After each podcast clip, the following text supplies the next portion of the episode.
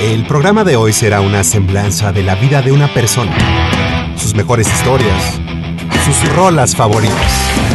Nació un 15 de octubre y hoy comenzamos con una canción que sé de la mejor de las fuentes. Es una que no solo le emocionará a a usted.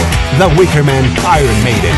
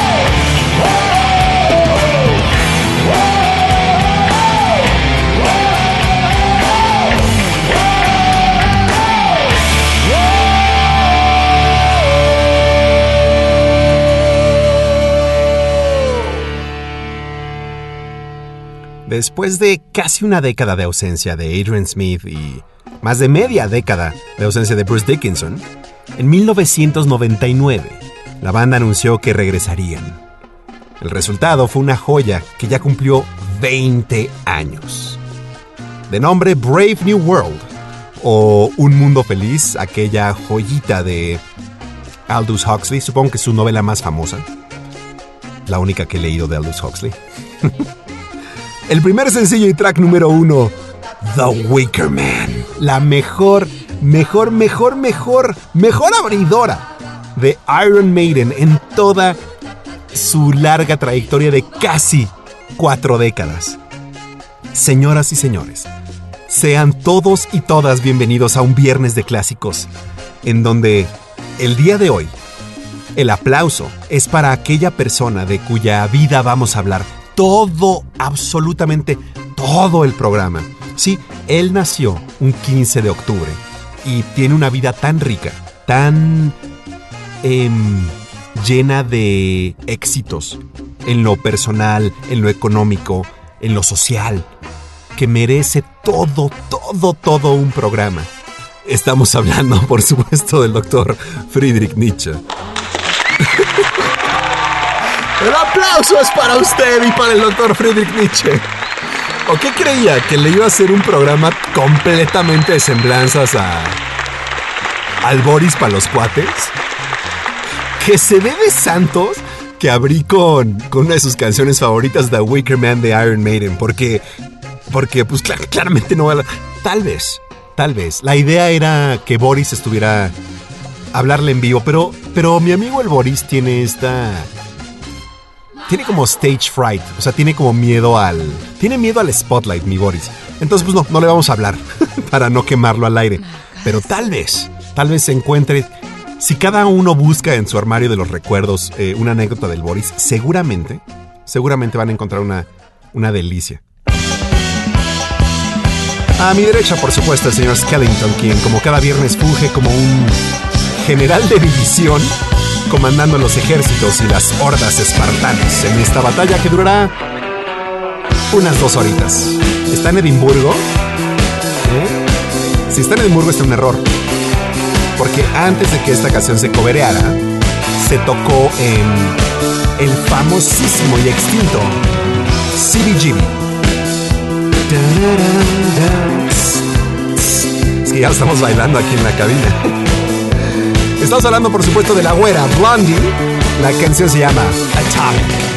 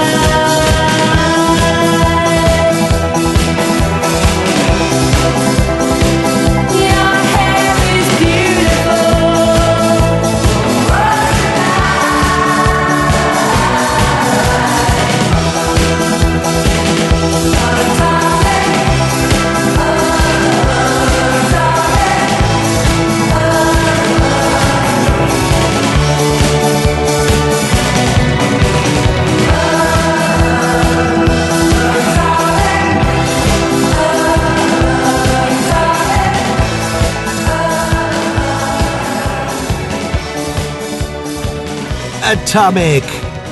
Debbie Harry, la vocalista de Blondie, esta semana me parece que el 12, es decir, el lunes, el 12 de octubre, el CBGB era este bar increíble en bar, bar como lugar para tocar, increíble ahí en, en Nueva York. Estaba exactamente en, ay, no me acuerdo la calle, pero no, es que estoy confundido con Bowery, pero no era Bowery, era una calle, una o dos calles al oeste de Bowery y justamente en la, en la esquina con, con Houston. O sea, literal en los confines de... Todavía podría considerarse NoHo, porque estaba un par de metros al norte de Houston. Ahí estaba el CBGB. El CBGB...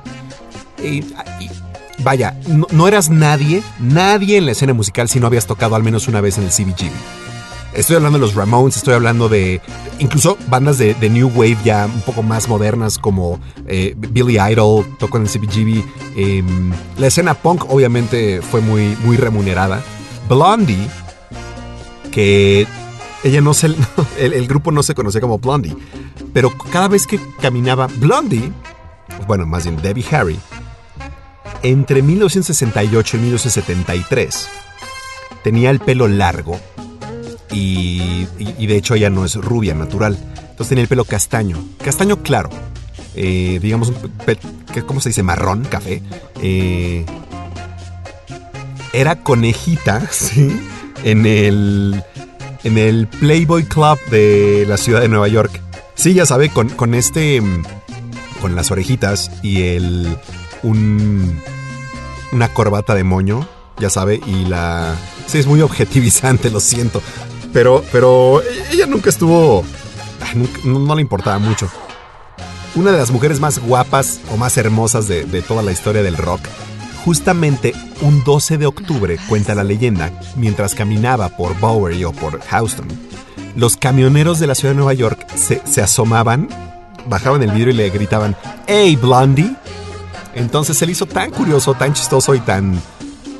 ah, tan cansado, supongo, que por momentos, que decidió acuñar el término en una increíble apropiación femenina. Y se le conoció a partir de ese momento como Blondie. La canción que acaba de escuchar se llama Atomic. Sabe que cuando Jack detiene el fondo eso significa una cosa y una cosa solamente. Estas son las breves del pasillo. Un proyecto de desarrollo en Vancouver ha encontrado que donando dinero a la gente en situación de calle no es tan mala idea como se cree. The New Leaf Project tomó a 115 personas en situación de calle que confirmaron no tener problemas mentales serios o problemas con el abuso de sustancias y depositaron 7.500 dólares en sus bolsillos. Los resultados fueron sorprendentes. Un año después, la mayoría de las personas que recibieron el dinero todavía tenían mil dólares ahorrados y el 67% todavía podían alimentarse cada día. La mayoría de las personas pueden argumentar que el dinero podría ser despilfarrado, por ejemplo, en drogas o en alcohol, pero los resultados del estudio fueron una perspectiva fresca en la mente de todos aquellos que están viviendo en el borde de la sociedad canadiense. Estas fueron breves del pasillo.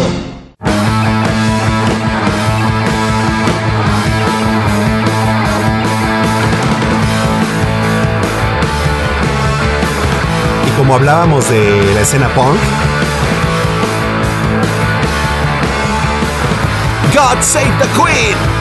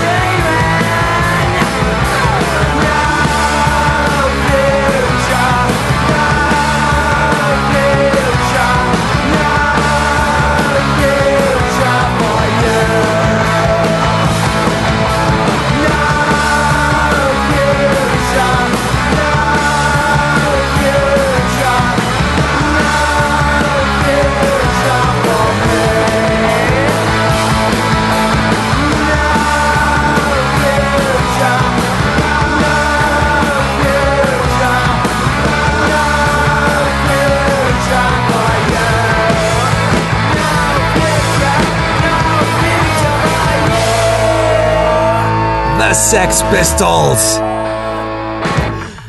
God Save the Queen, por supuesto, eran los Sex Pistols. Eh, Johnny Rotten, Steve Jones, Glenn Matlock, Paul Cook y después en 1977, porque originalmente Glenn Matlock era el bajista, hasta que en 1977 Sid Vicious entra, según esto, al quite porque la verdad es que Matlock aseguraba que Sid no podía tocar absolutamente nada. Pero su no-nonsense attitude y ese desgarbado y sin playera presencia escénica les trajo muchos fanáticos. ¿Por qué pusimos God Save the Queen el día de hoy? No, no, no solo porque ya nos faltaba un poquito de punquito en el programa, no, no solamente eso, sino que hay una película que tal vez lo, cuente, tal vez lo cuente mucho mejor que yo, pero es la historia de Sid Vicious y su novia Nancy. Nancy... No recuerdo cómo se llamaba. Bueno, su apellido. La película se llama Sid and Nancy. Y Sid and Nancy...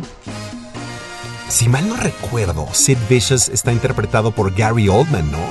Ya, ya tiene un rato. Imagínense a Gary Oldman, que además acaba de interpretar a um, Sir Winston Churchill, interpretando a, a Sid Vicious. Es interesante, ¿no? Bueno, el caso es que Nancy Spungen, muchas gracias. Gracias al pasillo.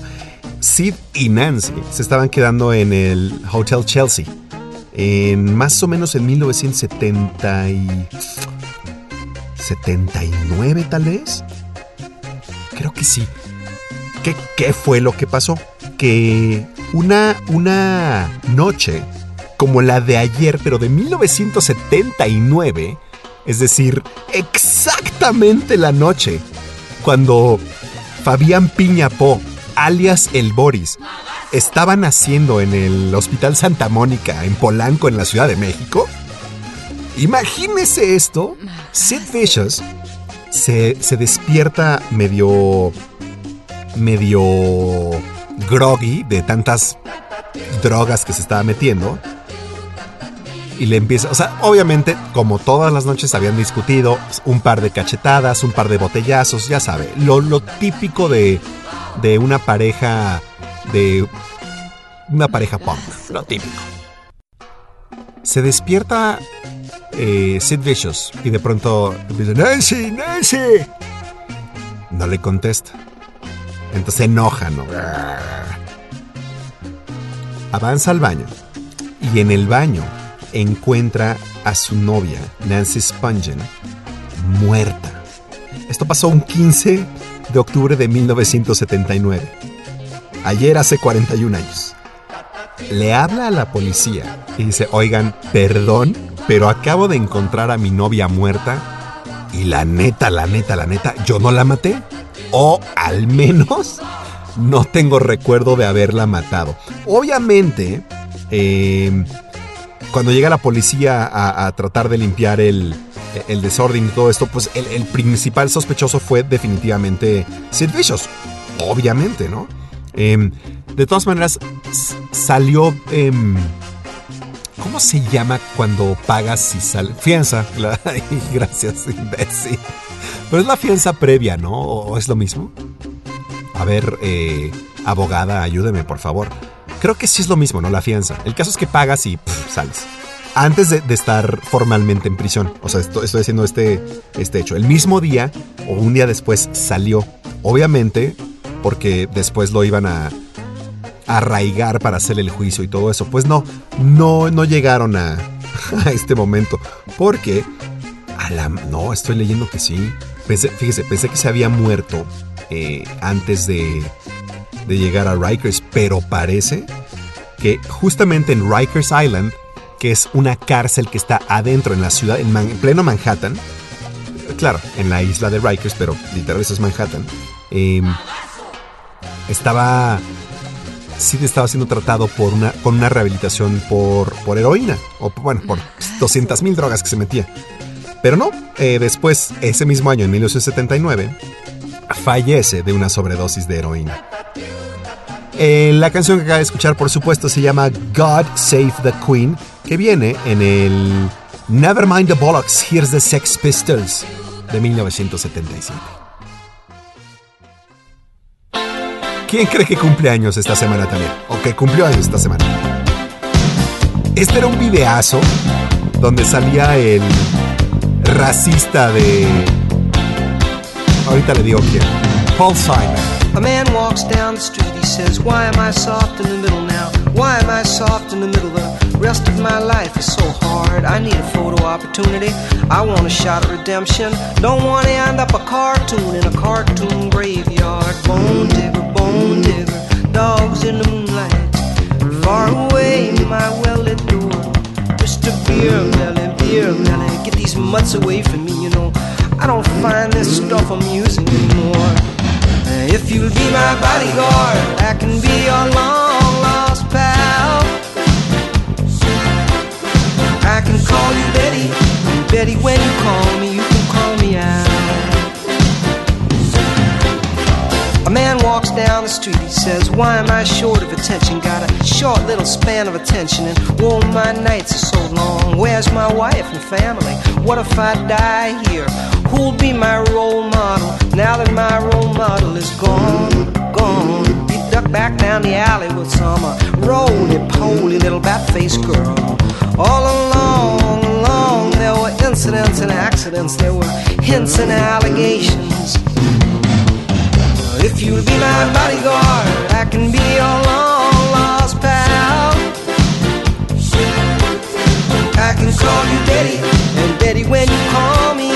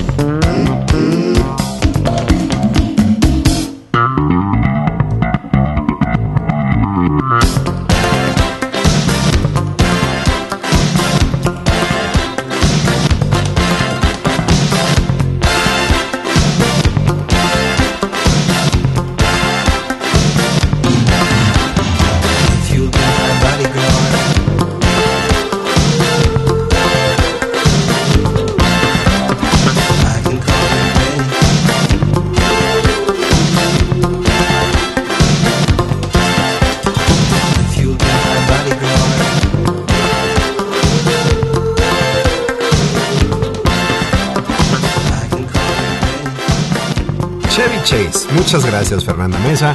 Ese es el racista que estaba buscando. Sí, eso es, es, es bien doloroso que alguien que te hizo reír hasta las lágrimas cuando eras niño, eh, resulta ser que no es otra cosa más que un racista, ¿no? Y, y ese es el caso de Chevy Chase. ¿Por qué digo esto? Porque el video de esta canción, que por supuesto se llama You Can Call Me Al, y viene en el séptimo álbum de estudio ya en solitario de Paul Simon, el Graceland de 1986. Este fue su, su primer su primer y único sencillo. ¿Por qué estamos poniendo a Paul Simon? Pues porque un 13 de octubre, pero de 1941, la mejor parte de, de Garfunkel, Paul Simon dio la luz eh, del mundo en Newark, New Jersey, en la axila del mundo. Bueno, la axila de Norteamérica, no hay que ser, no hay que ser injustos, no creo que sea la axila del mundo, pero es la axila de Norteamérica. De hecho, de cuya de cuya comba han salido grandes músicos como y grandes hijos pródigos de Jersey, como Bruce Springsteen y John Bon Jovi, por ejemplo. Le decía que este video, estoy seguro, seguro que se acuerda. Cuenta la leyenda que Lorne Michaels, el legendario y heroico productor de chuladas como Saturday Night Live, invitan a Paul Simon eh, como, como invitado musical. Porque no creo que Paul Simon haya hosteado ningún SNL, ¿no? No creo. Pero bueno, el caso es que el, el invitado, el invitado musical y el video para esta canción fue justamente, eh, fueron los takes de Paul Simon interpretando esta canción en Saturday Night Live. No le gustó para nada, pero a Lorne Michaels se le ocurre hacer un video todavía mucho mejor. sé ¿por qué no invitamos a Chevy Chase, quien por cierto eh, es ex Saturday Night Live? O sea, es- le dicen alum, es como exalumno de, de SNL y hacemos un video. ¿Cómo que hacemos un video? Sí, mira, vamos a poner a Chevy Chase haciendo el lip sync o el playback de toda la canción como si Chevy Chase estuviera cantándola, mientras tú vas a tocar todos los instrumentos que puedas tocar. Y entonces eh, estaban los dos sentados, si mal no recuerdo era un fondo blanco. Chevy Chase hace tan perfecto trabajo de, de playback que mucha gente, no voy a quemarlos al aire, pero gente del pasillo juraba y perjuraba que esa canción era de Chevy Chase. Así de ese tamaño, lo hace muy bien. Mientras Paul Simon, por cierto, Chevy Chase mide más o menos 1,92. Paul Simon mide más o menos 1,62. Entonces eh, la diferencia entre alturas era algo como divertido. Una persona de 1,62 tocando un bajo gigantesco o una tuba o un trombón o, o una guitarra eléctrica, mientras su voz estaba siendo apropiada por Chevy Chase, tiene, tiene que ver ese video. You can call me Al. Muchas felicidades, Paul Simon, donde quiera que estés. Si tal vez hubiéramos puesto algo más de. No, tenemos que poner algo de, de Simon y Garfunkel. No solamente Mrs. Robinson, la cual hemos puesto. O. Ay, también la canción de Julio. ¿Cómo se llama esa canción? Ah, también una de una escena increíble de, de Royal Tenenbaums. Julio and me down the. Julio and me in the backyard. No sé, luego la ponemos. Pondremos otras más serias de esto. Quiero aprovechar ahorita para saludar a, a todos aquellos que están presentes en el pasillo, así de bote pronto porque no son los únicos, pero Roberto Lerma porque luego se enoja. saludos a Lerma. Saludos, muchos, muchos saludos muy especiales a, al mago que está desde Bogotá, Colombia y no solo eso. Ayer, 15 de octubre, pero de, de este año, del 2020, su, peque- su pequeña Victoria Luque Gómez cumplió un año, un añito. Nos mandó una foto increíble. Saludos al jefe de jefes, saludos a- al doctor Maciel que, que dice que cuando va a ser ¡Estas son! ¿Lo quiere hacer? Sí, Pelu. Pronto, pronto, pronto. Saludos a la chica de Slytherin que hoy llegó muy temprano. Saludos a... Mm, mm, mm, bueno, Fernanda Mesa. Ah, Es decir, saludos a, a muchos de ustedes. Están, están, los saludos van al final, pero, pero luego la gente se va, se desconecta. Entonces, bueno, de una vez los saludo. El Rumi ya está también presente. Lalo está presente. Me- me- me- hablando de racismo, fíjese, no, no sé qué también vamos a hacer esto. Yo honestamente pensé que esta canción era justamente en contra del racismo. Pero haciendo un poco más de research, em, encontramos que creo que era un falso positivo. Sweet Home Alabama de Leonard Skinner, que originalmente era como el himno de los rednecks por excelencia, se la presentamos. Leonard Skinner.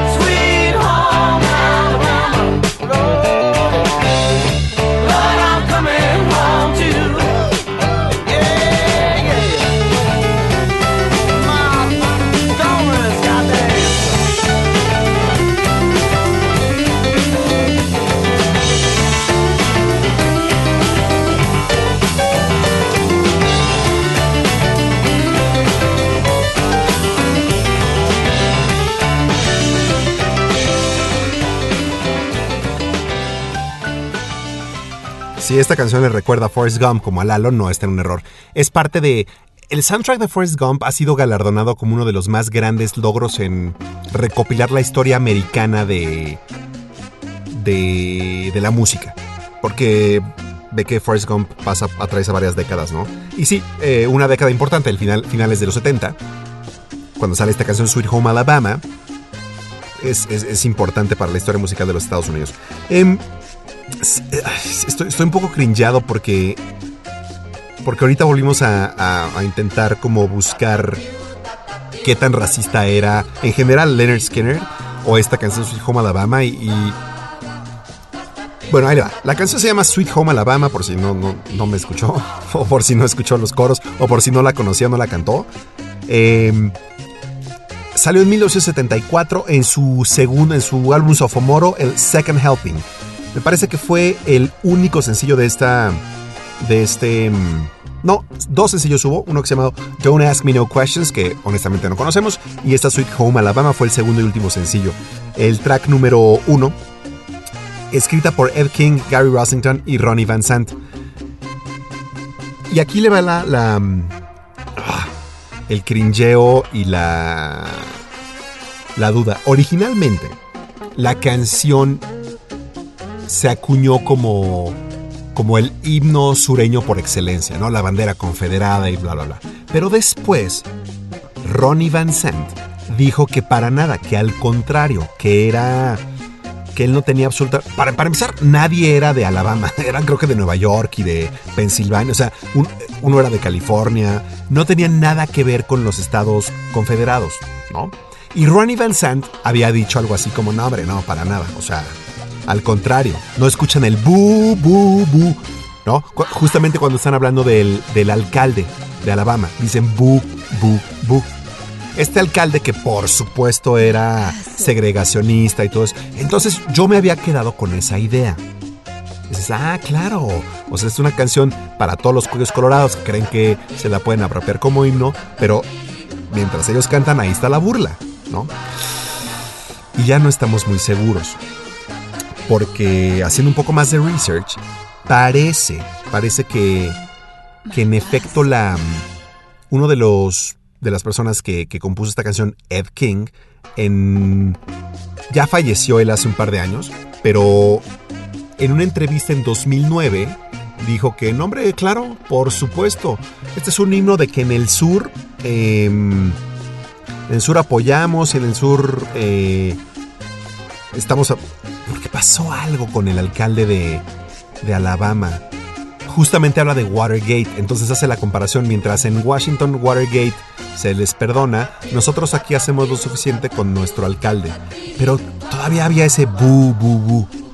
Entonces estamos, híjole, estamos súper contrariados y muy cringeados. Por cierto, Ed King nació en California, o sea, no es ni siquiera como que haya sido un hijo pródigo de, de Alabama o de de Luisiana o de Georgia o de ningún estado segregacionista o algodonero, ¿no? Eh, pero sí tenemos que decirlo, mientras, mientras aclaramos esto, porque nos quedamos con una idea errónea, es la última vez que vamos a poner esta canción. ¿Por qué la pusimos? Porque el 20 de octubre, pero de 1977, el, un avión que transporta, un avión CB2, Convair CB240 que transportaba absolutamente a toda la banda, se estrelló cerca de Mississippi.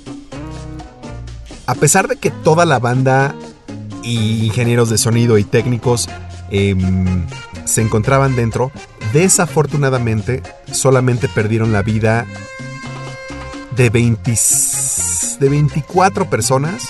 A ver, digo solamente, perdieron la vida 6 personas. Curiosamente, de, de, lo, de las seis personas que fallecieron, solamente dos de ellos eran miembros de Leonard Skinner. Ronnie Van Sant, el vocalista y líder, y el guitarrista y vocalista también Steve Gaines. También falleció la hermana de Steve Gaines y un par de, de de roadies, ¿no? Como les llaman. El copiloto también murió. Pero 20 personas sobrevivieron, es una locura, ¿no? Hace, hace muy pocos programas habíamos puesto eh, American Pie porque también se habían celebrado este aniversario luctuoso de de Richie Valens y Buddy Holly, ¿no? Pero, pero eh, todos, todos aquellos que perecieron, eh, más bien todos aquellos que abordaron el avión pe- perecieron. Aquí no. Entonces Leonard Skinner se vuelve a juntar con el hermano de Ronnie Van Sant en algún momento en la vida. Pero sí, esta será la última vez que ponemos... Hasta que no aclaremos. Si, si, si quiere aclararnos usted, hágalo. ¿Se acuerda de Wilson Phillips? Hold on. Why do you lock yourself up in these chains? No one can change your life except for you. Don't ever let anyone step all over you. Just open your heart and your mind. Mm. Is it really fair to feel this way inside? Turn around and say goodbye. Until then, baby, are you gonna let him hold you down and make you cry? Don't you know? Don't you know? Things will change, things will go your way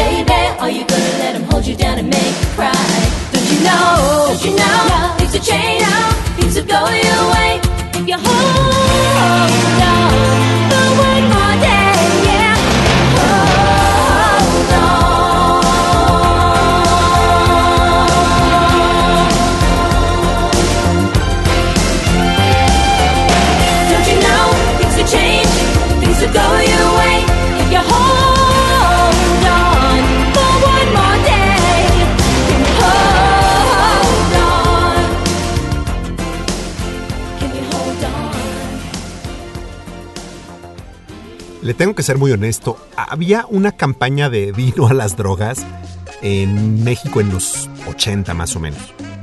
A ver, bueno, la campaña de vino a las drogas la empezó Nancy Reagan en los 80 en todo el mundo, pero, pero en México, y a ver si se acuerda, porque obviamente cada vez que ponemos esta canción salimos con la misma, con la misma anécdota, pero, pero ahora que hay más gente en el pasillo, a lo mejor sí me pueden ayudar un poco más. La canción, bueno, se llama Hold On es de Wilson Phillips eh, y se encuentra en su álbum debut de estudio Wilson Phillips de 1990. Es decir, esta es la 20 años. ¡Uy, perro! La 30, treintañera del día de hoy. ¡Wow! No puedo creerlo. Bueno, la treintañera del día de hoy además ganó el Billboard Music Award para. para la. porque llegó al top 1 en las Hot 100. También ganó el Grammy en 1991 esta canción. No creo que lo perdió, no sé. El caso es que esta fue, fue un trancazo. ¿Por qué es importante, o bueno, más bien, por qué pusimos eh, esta canción el día de hoy? Bueno, pues porque... ¿Por, qué la pusimos? Pensábamos que era cumpleaños de. De, de. O de China Phillips o de Carney Wilson, pero creo. Creo que no. Creo que no es cumpleaños de ninguno de ellos. Entonces. pff, habrá sido cumpleaños de Brian Wilson, su padre, y por eso. No, Brian Wilson nació el 20 de junio. Bueno, pues considérenlo como un regalo ahí popero. Que la verdad es que mientras estamos escuchando dijimos chance, chance. Y puede ser la canción que siempre critiqué, pero canto cuando la escucho. Ahora bien, regresando al punto, ¿no recuerda usted un anuncio 1991, Canal 5, donde hacían una traducción al español de esta canción? Y era un corto que dicen las malas lenguas que fue filmado por el negro Iñárritu y además en el papel protagónico estaba Daniel Jiménez Cacho. Dicen. Pero este corto como de minuto y medio era relataba la vida y los abusos de las drogas de un joven que por supuesto perdía la vida em, por el galope o por el azote del alcohol. Y estoy seguro que esta canción traducida al español era la cortinilla de fondo. Ahora sí, llegó la canción que siempre critiqué pero canto cuando la escucho. Y es que ya estábamos ansiosos de poner a Alapao. La canción se llama Mío.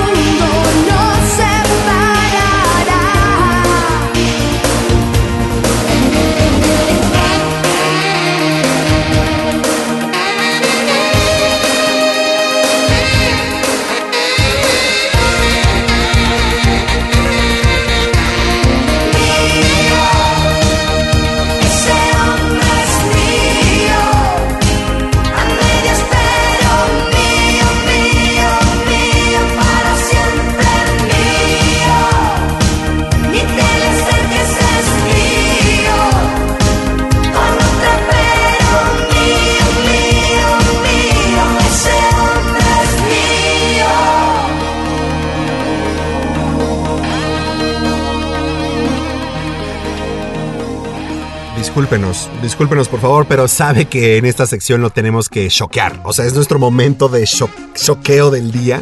Y, y sí, en esta ocasión fue con una de las personas más choqueantes que he visto en mi vida. Es Paulina Rubio, sí, tengo que decirlo. Eh, déjeme hacer un pequeño paréntesis. Por supuesto que no estábamos tan equivocados. Wendy Wilson, la otra, la otra hija de Brian y hermana de Carney, que también participó en Wilson Phillips, nació un día como hoy, 16 de octubre, pero de 1969. El día de hoy está cumpliendo 51 años. Ve, no, no estamos tan equivocados. Fernanda Mesa nos está diciendo que el, el modelo que salía en, esta, en el video de esta canción de Paulina Rubio, esta canción por supuesto se llama Mío y si tenemos el dato correcto, salió como primer sencillo de su álbum debut de estudio La Chica Dorada de 1992. Yo le voy a hacer una pregunta. Paulina Rubio se tal vez esté muy equivocado y, y por favor, si lo estoy, que mejor, ¿quién mejor que usted para corregirme? Pero la chica dorada, bueno, Paulina Susana Rubio Dos Amantes, por cierto, así se llama. Susana Dos Amantes. Su mamá, su mamá, híjole, su mamá era guapísima y salió en una película, una de mis películas favoritas de la vida, que por cierto ya viene, ya viene el momento de poner películas de sustos, ¿no? Porque estamos en el mes de Jack Skellington, en octubre. Eh, era la de... Ay, hasta el, hasta el viento tiene miedo. Yo no me acuerdo si era esa. No, era la del gato Balzac. Balzac. Ay, no, un peliculón. Bueno, ahorita le digo. Pero el caso es que, oiga, ¿es en serio que, que Paulina Rubio es rubia? Nada que ver, ¿no? O sea, nada, nada que ver. De hecho, tiene como el, el peor tinte de pelo del mundo. Y, y el hecho que todo el mundo se desviera para decirle la chica dorada, sí, puedo entender por el apellido, pero ¿neta? ¿Neta? Tengo que hacer un... Tengo que darle un poco de crédito, al menos en este disco debut. Porque en este disco debut, a lo mejor los ingenieros eran muy buenos, a lo mejor no estaba tan loca, a lo mejor el alcohol y las drogas no la habían destruido totalmente, y a lo mejor todavía no... No, no, no, a lo mejor estoy seguro que, todavía ese, ese acentazo que tenía, no, gracias al cielo no lo, no se había apropiado de él. Ni tampoco la voz así aguardientosa. Entonces aquí, pues más o menos sí cantaba bien Paulina Rubio. ¿no? Tan es así que este disco, La Chica Dorada, tuvo cuatro sencillos. Mío, Abriendo las Puertas al Amor, Amor de Mujer y Sabor a Miel.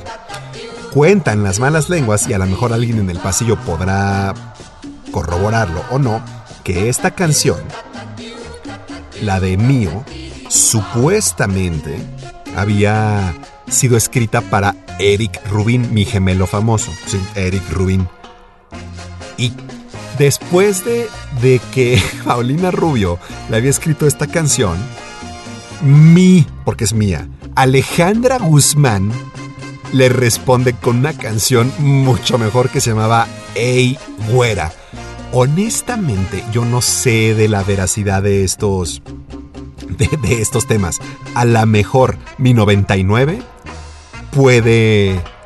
puede corregir. ¡Eh! Gracias, 99. Aquí está. Aquí está. Y sí, claro, todo el mundo dice que, que- pues, nada más hay que verle las cejas, ¿no? Cero güera. Y mi 99 dice, y la Guzmán le respondió con ey güera. ¡Ah! No estamos tan locos. Berito ya se apercibió. Y, y- como es hiper fan de Timbiriche, pues dice, momento, momento. Yo, yo sí puedo corroborar estos datos timbirichescos. Que, sí, ay, sí, que sí, Eric Rubin es mi gemelo. Eh. Pues a mí me... pero- pero es más, el jefe de jefes me decía que me- hace años, claro, yo he perdido glamour y pelo, ¿no? Pero él también, o sea... Sí, todo el mundo está con ese tema de que si se la escribió Eric Rubin y que si Alejandra Guzmán le respondió con Ey güera. La verdad de las cosas es que nunca sabremos. Pero mientras tanto podemos perdernos en la. En el bajo mundillo del pop en español y hacer teorías conspiracionistas. Aerosmith tenía una grandísima canción que se llamaba Dream On, pero ¿sabe quién la hizo mejor? Alguien que cumplió años esta semana. Sing for the moment, Eminem. These ideas are nightmares to white parents whose worst fear child with dyed hair and who likes earrings. Like whatever they say has no bearing. It's so scary in a house that allows no swearing to see him walking around with his headphones blaring. Alone in his own zone, cold and he don't care. He's a problem child. And what bothers him all comes out when he talks about his fucking dad walking out. Cause he hates him so bad that he blocks him out. If he ever saw him again, he'd probably knock him out. His thoughts are whacked. He's mad, so he's talking back. Talking black, brainwashed from rock and rap. He sags his pants, rags, and a stocking cap. His stepfather hit him, so he socked him back and broke his nose. His house is a broken home. There's no control. He just lets his emotions go.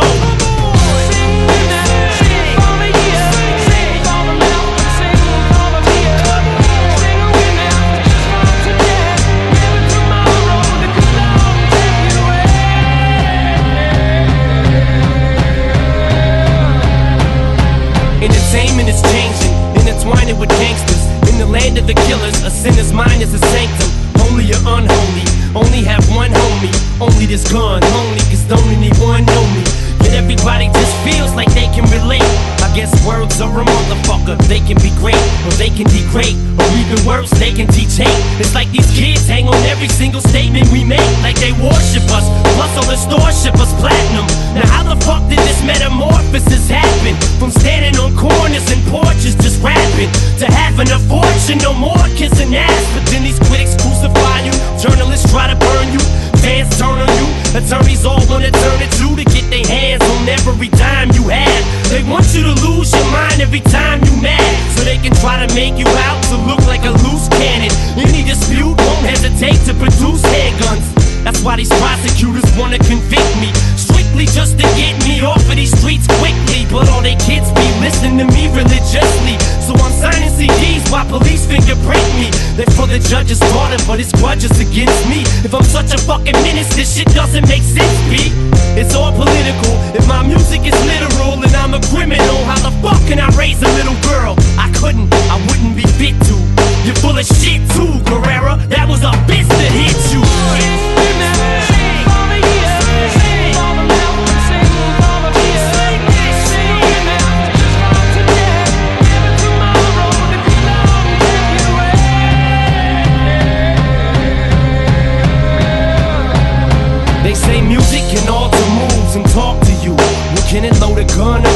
up for you and cock if it can, and the next time you assault to do, just tell the judge it was my fault and I'll get sued.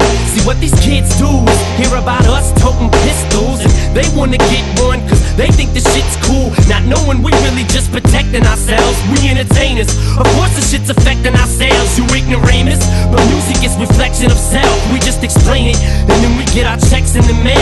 Fucked up, ain't it? How we can come from practically nothing to being able to have any fucking thing that we wanted. That's why we sing for these kids who don't have a thing except for a dream and a fucking rat magazine. Who post pinup pictures on their walls all day long. Idolize their favorite rappers and know all their songs. Or for anyone who's ever been through shit in their lives. So they sit and they cry at night, wishing they died. So they throw on a rap record and they sit and they vibe with nothing to you, but with the fucking shit in their eyes. That's why we seize the moment, try to freeze it and own it, squeeze it and hold it. Cause we consider these minutes golden. And maybe they'll admit it when we're gone. Just let our spirits live on through our lyrics that you hear in our songs, and we can sing Tomorrow,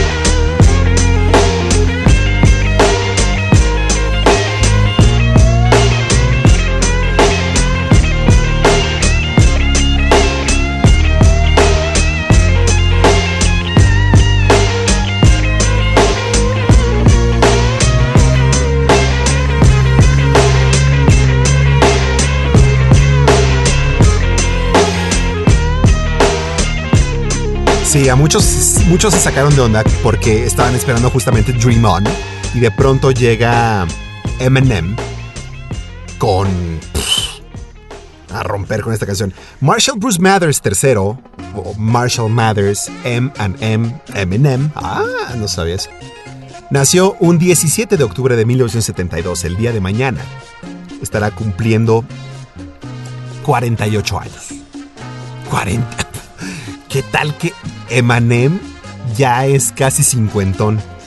Y además, haberlo visto en los Oscars este año, creo que fue el único bueno que en el año, ¿no? Que sí, afortunadamente pudimos ver Oscars, aunque sea, porque posterior a eso ya, ya no hubo nada. No hubo ni San Patricio, ¿no? Este año. Bueno, eh, con esto tenemos, estamos a 16. Sí, estamos cumpliendo el próximo programa. Fíjese esto, el próximo programa. Cumplimos exactamente siete meses, siete meses de que empezamos con el episodio 1 de esta primera temporada de Viernes de Clásicos. Siete meses ya. ¡Guau! ¡Qué locura, ¿no? ¡Qué locura! La canción se llama Sing for the Moment y viene en el cuarto álbum de estudio de, del de Detroit, Michigan, The Eminem Show del, del 2002. Fue, me parece que el cuarto sencillo, tercero cuarto sencillo, porque normalmente le habíamos puesto Without Me, Cleaning Out My Closet. Ah, no, mire, tuvo más sencillo. Su- Superman sí fue el cuarto sencillo, Sing for the Moment. Y hubo un quinto sencillo que este sí no lo domino mucho, que se llama Business. Em, Eminem era un genio de- del mashup. Y además era un genio que creo que 20 casi 20 años después apenas está siendo reconocido como tal. Tiene un Oscar en su haber, tiene 200 mil Grammys en su haber. Tiene además una amistad con Dr. Dre, quien le produjo varios de sus discos de una manera impresionante. Pero si hay algo que Eminem sabía hacer perfecto, era mashupear canciones o hard rockeras o, más, o, o medio pop. Y esta capacidad no la tiene cualquier persona. El cumpleañero de mañana se hizo del gusto comercial de todo el mundo cuando mashupeó la canción de Stan con las letras de Dio. Si se acuerda, Dido, perdón. Si se acuerda de esta canción. Este fue un trancazo a nivel global y bueno, obviamente sí lo catapultó. Es más, ¿cómo se llamaba el actor Brad Renfro? No, ese es el que está muerto. El actor de una película que se llamaba em, Final Destination, ¿se acuerda? Destino Final. Que supuestamente iban a abordar un avión y por cualquier tontería no lo abordan y esos seis chavitos o siete chavitos que no lo abordan, eventualmente el, avión se estrella, se mueren todos, pero como ellos estaban destinados a morir y no lo hicieron, la muerte va por ellos, uno por uno. ¿Se acuerda de esta, película? Palomera, pero buena, ¿no? Yo que tiene 20 años esta película.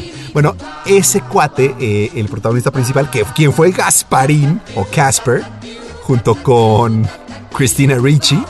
¡Qué bárbaro! ¿Cómo, cómo qué capacidad para sacar datos chilerísimos y que no le van a servir para nada en el mundo, ¿no? Sobre todo de pop culture. Gasparín, justamente, Casper, era el actor, que no, eso sí, no me acuerdo cómo se llamaba, pero, pero que interpretaba pues prácticamente a Eminem en esta canción prácticamente autobiográfica de Stan.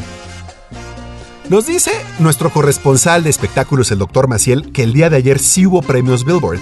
Y dice que bastante raro porque a pesar de que sí los ganadores salían, aunque quién sabe de dónde o hacia dónde y daban gracias, fue la verdad como como como raro porque todo fue virtual.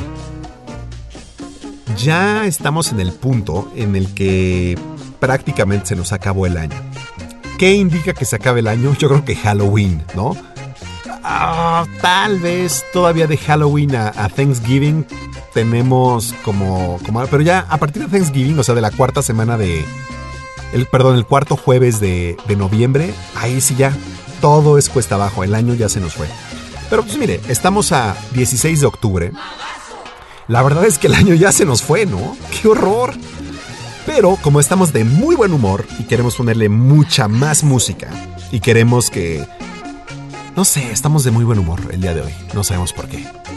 Tenemos una ligera idea, pero... Pero a ciencia cierta no sabemos por qué. ¿O por qué estamos, Jack Skellington? porque se avecina tu cumpleaños, tienes toda la razón. Eso sí nos emociona mucho. El, programa que más nos gusta hacer es el especial de Halloween para Jack. Y por supuesto que, que- que puede participar, ¿eh? Podemos acomodar sus requests.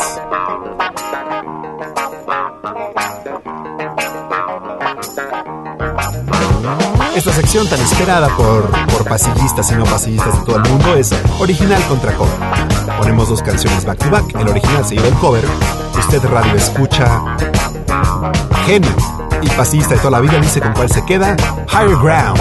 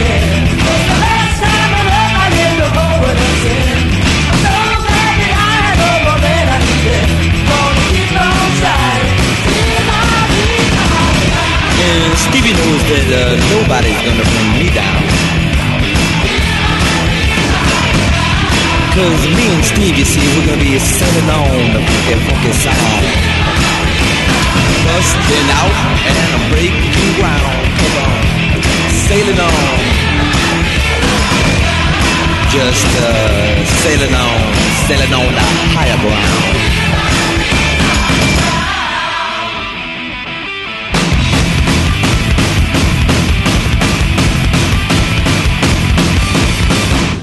Higher Ground.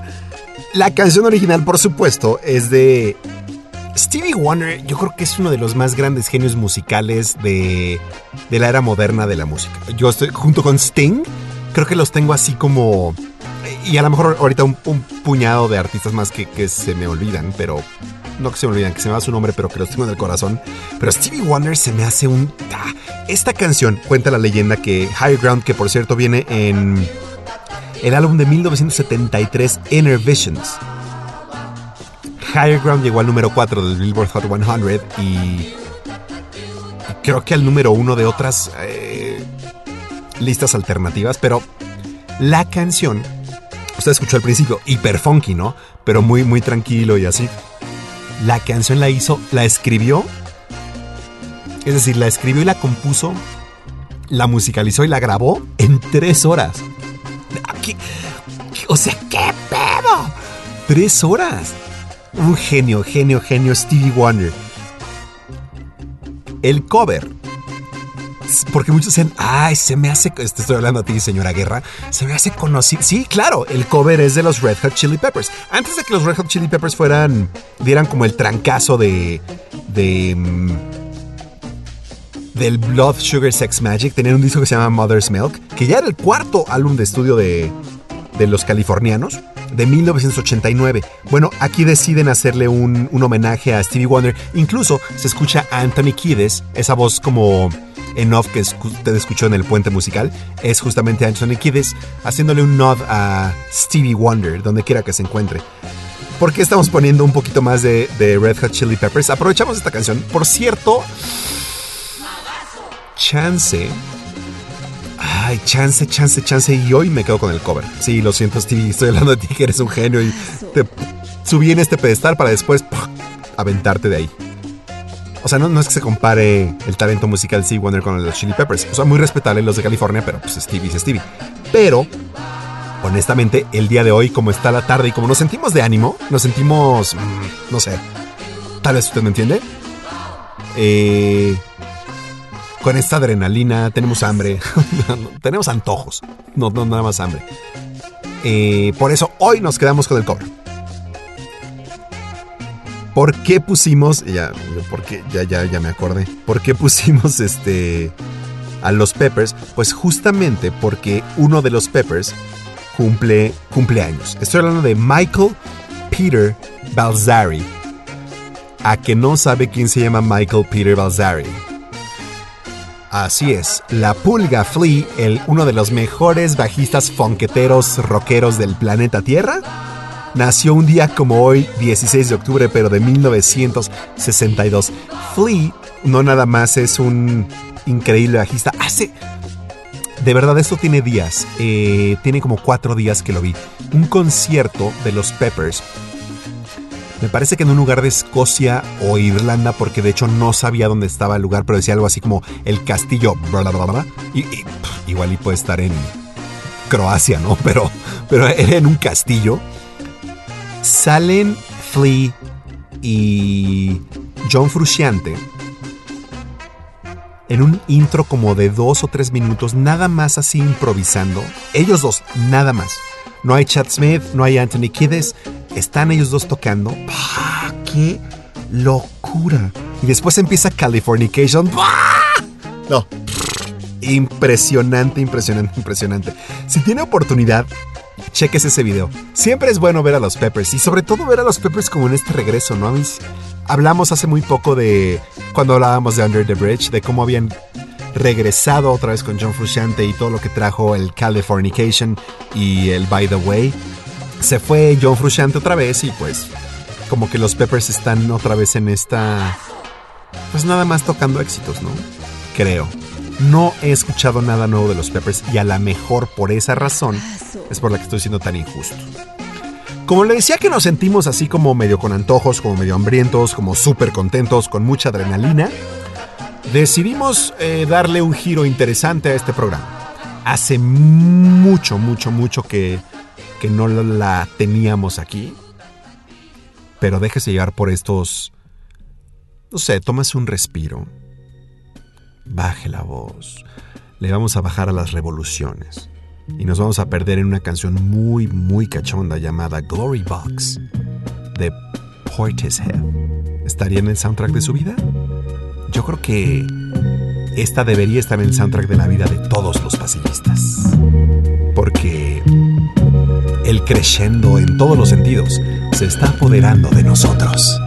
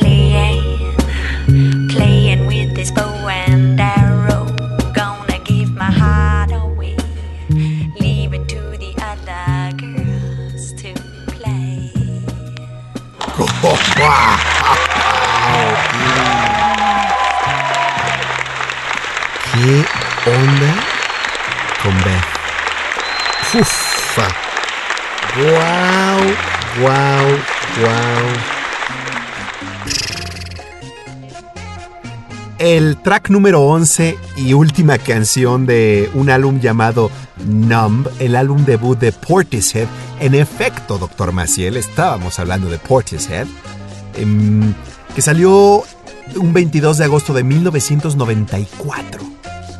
94 esta canción. Glory Box tiene 26 años. 26 años. Tercer y último sencillo de esta este material memorable para el trip hop o para como quiera encasillar a, Portishead. Eh, Beth Gibbons, Jeff Burrow y Adrian Otley. Portishead.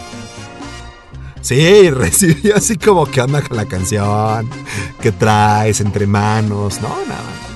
Pero hacía mucho que no poníamos un, un groovecito así cachondón que, a lo mejor sí, pero, hijo, no, pero esta...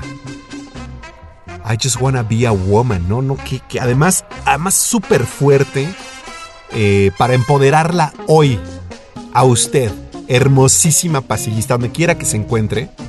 Algunas ya no están trabajando, afortunadamente, algunas otras sí, algunas están esperando juntas, pero donde quiera que se encuentre, you are a woman. Y abrácese y quiérase, porque nosotros las amamos. Jack, bueno, ni le digo, ¿no? Ay, sí, sí, hasta, hasta hambre nos dio. No, le decían los antojos.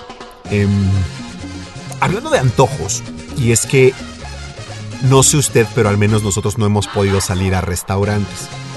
Sí, es, es, es padre poder tener, hablar desde el privilegio y poder tener la capacidad de ordenar comida a domicilio. Eso es increíble. Pero sí, obviamente hace falta un poco la, em, la situación social de ir a, a comer, ¿no? Salir, salir a comer. No tanto hacer comida en casa o pedir comida de fuera, sino la situación social de salir a comer.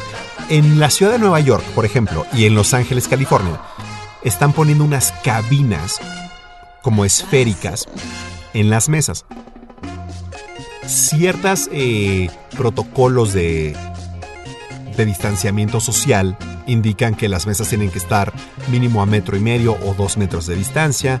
Muchas personas que no pueden seguir estas reglamentaciones lo que han puesto es placas de plexiglass, que es como un acrílico, entre la separación de mesa y mesa. Creo que uno de los mejores ejemplos, si usted se ha animado a salir al súper, en el City Market, en cualquier City Market que tenga, creo que todos lo tienen, barra como de pinchos o barra barra fría de de ¿cómo se llaman? Eh, ceviches. Aquí es donde ya pusieron el, el acrílico entre cada una de las secciones. Es raro, ¿no?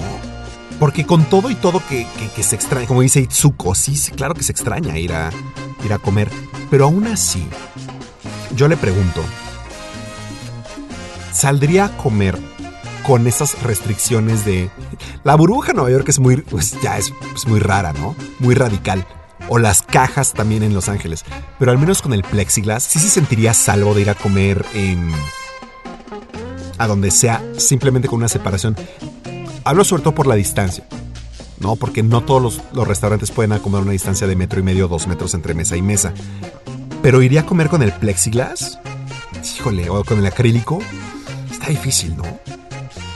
No sé, pero claramente, claramente se extraña. Entonces a lo mejor por eso esta canción de, de Glory Box, por eso tiene como más sentido. Esos, todos esos antojos de... Mire, hace mucho, mucho, mucho, mucho se me antoja un, una fondue. Sobre todo de chocolate, con fresas, ya sabe. Sí, súper... eh, ¿cuál, cuál es la palabra? Decadente, ¿no? Esa es la palabra. Un fondue de chocolate hiper decadente y con fresas y hasta tener un coma diabético. Así se me antoja mucho. Como sabe, esta, esta temporada de distanciamiento social hemos hecho muchas galletas de chocolate. Pero no hemos hecho fondue. Entonces, la fondue, perdón, perdón, Jack, óchala. hace muy poco, en TikTok, que es una plataforma que no manejamos, eh, se hizo muy famoso un video de una persona en patineta bebiendo jugo de arándano y sobre todo cantando esta canción. Como nos encanta The Mac, esta se llama Dreams Fleetwood Mac.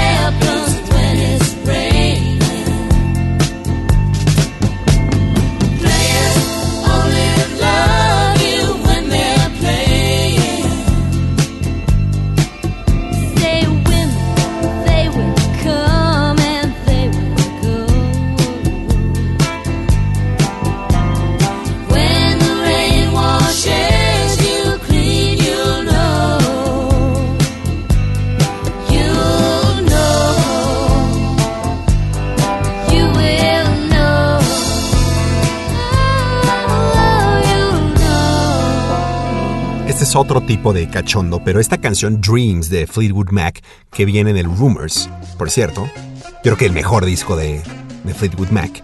Esta canción que ap- ap- aparentemente, o sea, suena delicioso y tiene un groove riquísimo y bueno, la voz de Steven Nicks, ¡ay!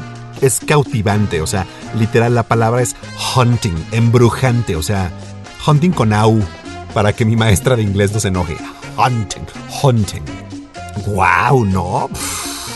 Pero déjeme decir una cosa. Esta canción ahorita como que reventó, está reventando en Spotify y en, en Amazon Music y en Apple Music, porque curiosamente un cuate de, si mal no recuerdo, es de Idaho. de apellido Camarena o algo así, mexicoamericano. Eh, se, le, se le descompone su troca y así con... Él está feliz, o sea, agarra su jugo de arándano, ya sabe, este, ¿cómo se llama? Eh, Ocean Spray, sí, sí, sí. Agarra su Ocean Spray como de un litro, agarra su patineta y dice, bueno, pues ya no puedo hacer nada, ¿no? Como ya no puedo arreglar mi camión, ¿qué es lo que voy a hacer? Agarra su celular y se pone a tiktokear. Y entonces está literal ahí en su patineta. Empieza la, la- la voz de, de Steven X y se pone a cantar. Es un momento divertidísimo y no sabe. reventó la internet. O sea, él fue el ganador de internet de esta semana. La rompió. ¡Ah! Entonces, muchísimas personas están imitando. que- tengo entendido, disculpe lo ruco que sueno, pero tengo entendido que esa es una parte interesante o fuerte de TikTok, ¿no? como que imitar lo que, lo que otra gente está haciendo o que ya hizo. ¿Quién cree, quién cree que salió en su patineta con su juguito Ocean Spray a cantar esta canción? El propio baterista de Fleetwood Mac, Mick Fleetwood. No, wow, fue un momento muy meta y muy, muy, muy chingón. O sea, estuvo increíble. ¿Qué tiene esta canción Dreams que la hace un poco rara?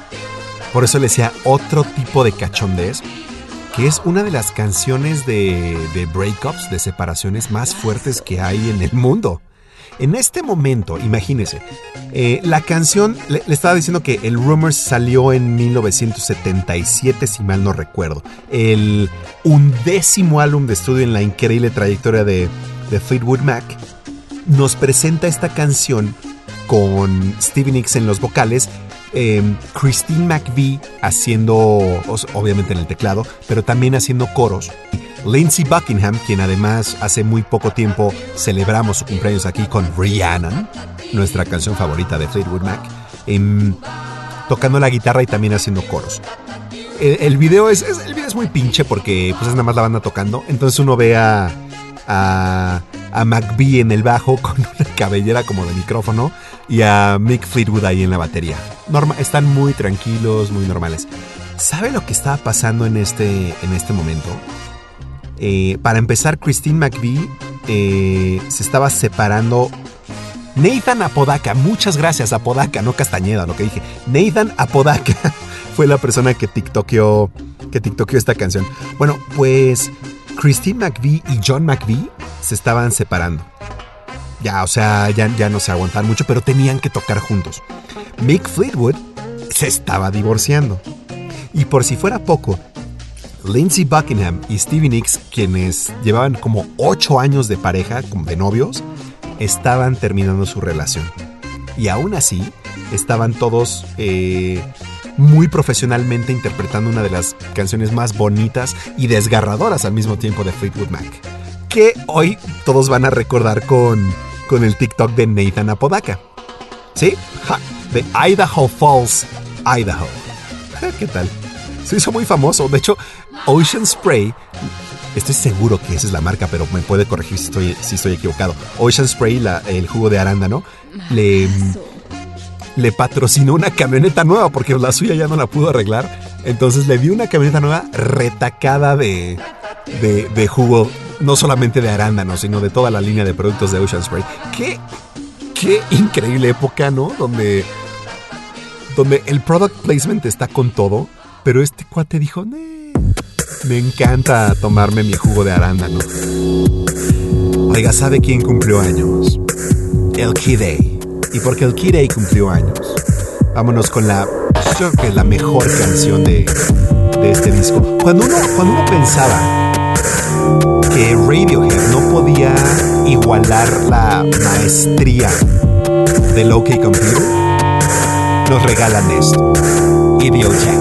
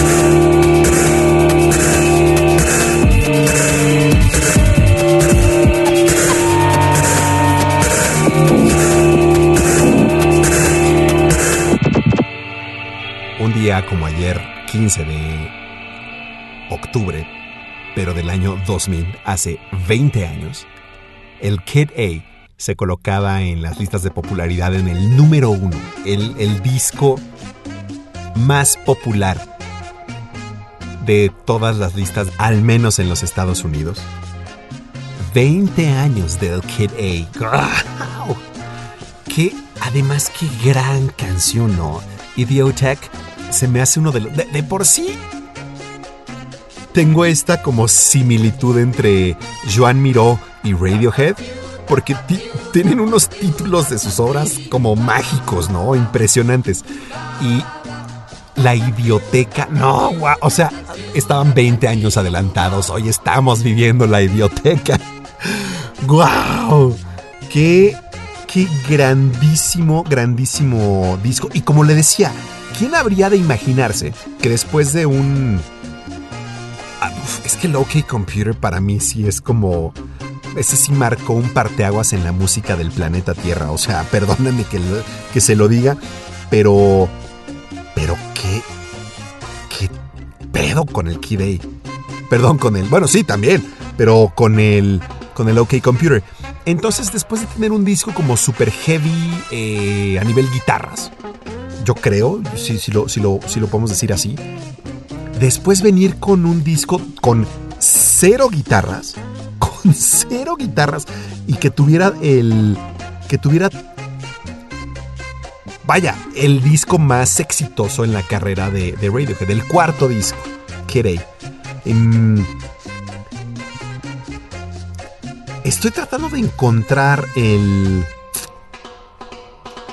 eh, a lo que me refería con, con las guitarras, pero si usted escucha em, Karma Police o Paranoid Android, estoy hablando de las canciones, de, de- incluso de los sencillos de, OK Computer, las guitarras de Johnny Greenwood realmente son, son poderosas, ¿no? Em, Johnny Greenwood, que creo que el día de hoy también, eh, independientemente de seguir estando en, en- en Radiohead, ahora hace soundtracks para películas. Sí, sí, sí. No recuerdo exactamente dónde lo. cuál fue el último soundtrack que le escuché, pero. Pero de ese tamaño, ¿no? Em, entonces, vaya, donde quiera que se encuentren em, los de Oxfordshire, Tom York, Johnny Greenwood, Colin Greenwood, Ed O'Brien y Philip Selway. Gracias por tanto. No sé, es que no, no, no puedo más. Ya nos vamos, señoras y señores. Nada más nos queda una última canción. Disfrutamos enormemente su compañía, especialmente el día de hoy. No sé, estamos de, estamos de muy buenas y entonces nos hacen la tarde como mucho más deliciosa. Eh, entonces, bueno, vamos con saludos, saludines, ¿por qué no? Em, a todos en el pasillo. A todos en el pasillo estoy hablando de Lalo, Sandy, Berito, que sí se apareció. Berito que además mandó una foto. Fue nuestro Friendversary número 3. Hace tres años conocí a Berito y al Dude. Em, un 11 de septiembre, justamente. Me dijo que, estaba guardando esa foto. Berito, Happy Friendversary. Eh, a Fer, a Itsuko, mi jefa Itsuko. Te mando un beso muy grande, jefa.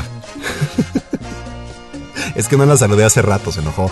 A, a Roberto Lerma, a, a gente que nos va a escuchar en el podcast hoy como... No, no hoy, pero Ale Uribe, mi doctora, por ejemplo. Juan Román Escamilla. Sandy, que nos dice que, que no nos puede escuchar hoy, pero nos escucha en el podcast. a Rumi de Rumis. em, A mi güero.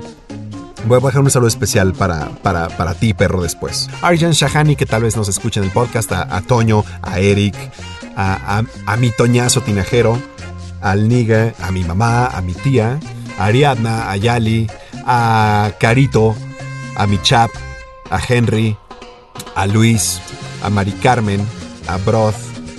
No se preocupe, aquí lo tengo, lo tengo, los, los tengo a todos.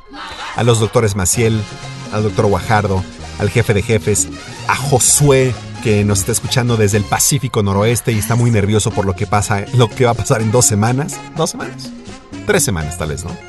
Sí, estamos hablando del 3 de noviembre, las elecciones de los Estados Unidos. Al doctor Jaramillo, a Juan Eduardo Robles, a Luis Diegues, a Luis Mex, a Luis Manuel Hernández, a Malvin, que tal vez nos escuche en el podcast, a la emperatriz, por supuesto, Pablo Candelas, a Aurelí Guerra, Villaseñor. ¿Qué onda? Tiene nombre de regia, Aurelí. Guerra Villaseñor. Ah, al Gandalfo, que también está muy nervioso, a Robert Lerma, que nos estuvo escuchando un rato, al Mago, que nos escucha desde, desde Bogotá, desde el refrigerador. ¿Cómo estará el refri hoy? Seguramente frío, húmedo y nublado, ¿no? A mí 99. ¿Sabe qué, qué, es la delicia de, la 99? Que, que solamente tiene un por, o sea, de todo su cerebro, solamente un porcentaje lo dedica a todas las demás cosas. Es decir, 99% de su cerebro se ocupa de una sola cosa. No voy a decir de qué, pero ese 1% entonces es muy, muy... Sabíamos que le íbamos a dar directo al corazón cuando pusimos Radiohead 99. Muchas gracias.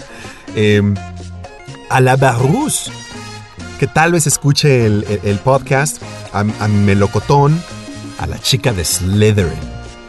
Fíjense esto. eh, mi mamá y mi tía me están diciendo a nosotras, pero, pero les dije a, a Rosa y a Lilia, nada más que están tan acostumbradas a que, las, que les diga mamá y tía. Bueno, otra vez, a mi mamá y a mi tía, muchos saludos. Muchas gracias por acompañarnos. A Lai, me faltaba el, el terremoto Tarrats. Ay, faltaba el terremotín Tarrats.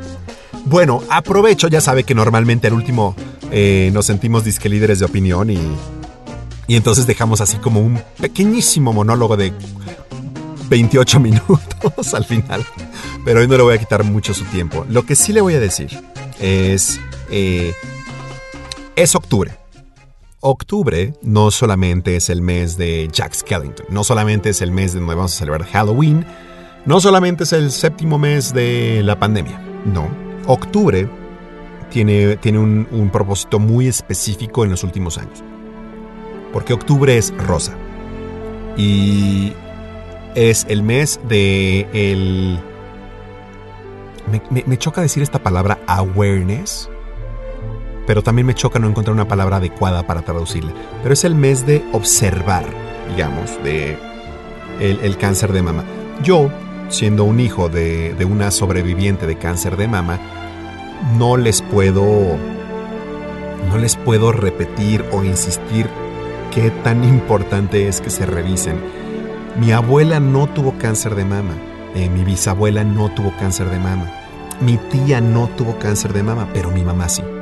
Es decir, em, no hay no hay exenciones y no por el hecho de que, de que algún pariente cercano no lo tenga, quiere decir que están exentas. Existen eh, eh, eh, lados contrarios. Normalmente si tienes una madre que... Ay, perdón, estoy nada más llegando. Si tu mamá padeció de cáncer de mama, tienes el triple de responsabilidad de checarte porque, porque a lo mejor es, es- es todavía mucho más probable que, que, que lo des. Eh, el caso es que les decía que eh, es octubre es rosa. Eh, tóquense las chichis. Qué maravilla, ¿no? Qué padre. O sea, qué, rico tocar chichis y, ya, ¿no? Lo digo de broma, pero, pero no tiene... O sea, no es difícil. Eh, acostúmbrense a tocarlas, acostúmbrense a, reconocerlas, a- a sentir. Desafortunadamente no les puedo ayudar. Ojo, existe el cáncer de mama también en hombres.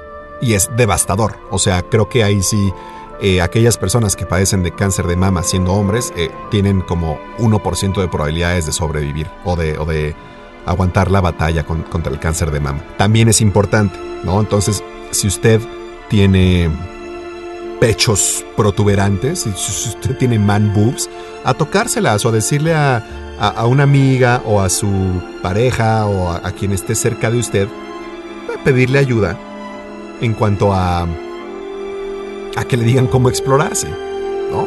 Eh, si usted entonces, si su madre, su hermana, su tía, su prima, usted misma, eh, atravesaron por, por un proceso de cáncer de mama, estamos con ustedes. Las recordamos todos los días y espero que sean ejemplos de que a pesar de la fragilidad que tenemos como seres humanos, que no hemos podido eh, en más de dos mil años de historia no hemos podido con una enfermedad que ha evolucionado con nosotros, sean, eso sí, ejemplos de estoicismo, sean ejemplos de perseverancia, de resiliencia, de supervivencia. Y aquellas personas que desafortunadamente no están con nosotros y que ya han perdido la batalla contra el cáncer de mama, las recordamos. Las recordamos y alzamos, alzamos las manos con un listón rosa en honor a todas y cada una de ustedes. Me siento muy orgulloso de tener una madre superviviente de cáncer de mama, a pesar de lo devastador que fue el proceso para ella. Y no, no, no, no para los que lo para ella. Es una afrenta personal contra tu cuerpo.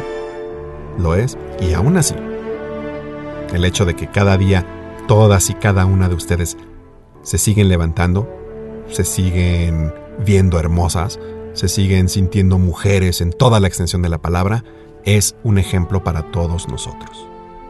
Las adoramos, las amamos, donde quiera que se encuentren. Y ya nos vamos, señoras y señores, eh, porque nada más nos queda una canción. Y hace mucho que no poníamos, no, creo que, creo que exageré. O sea, ya tenemos, ya habíamos puesto pop. Y como estamos en esta ondita todavía muy, muy de antojos y muy quisquillosa, vámonos con pop. Y a ver si ustedes recuerdan su primera vez. Do you remember the first time? Nos encanta hacer radio para usted.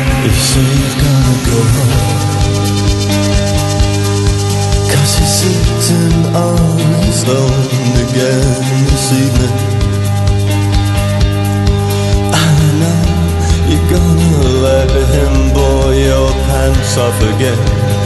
Oh, now it's half past eight. You'll be late.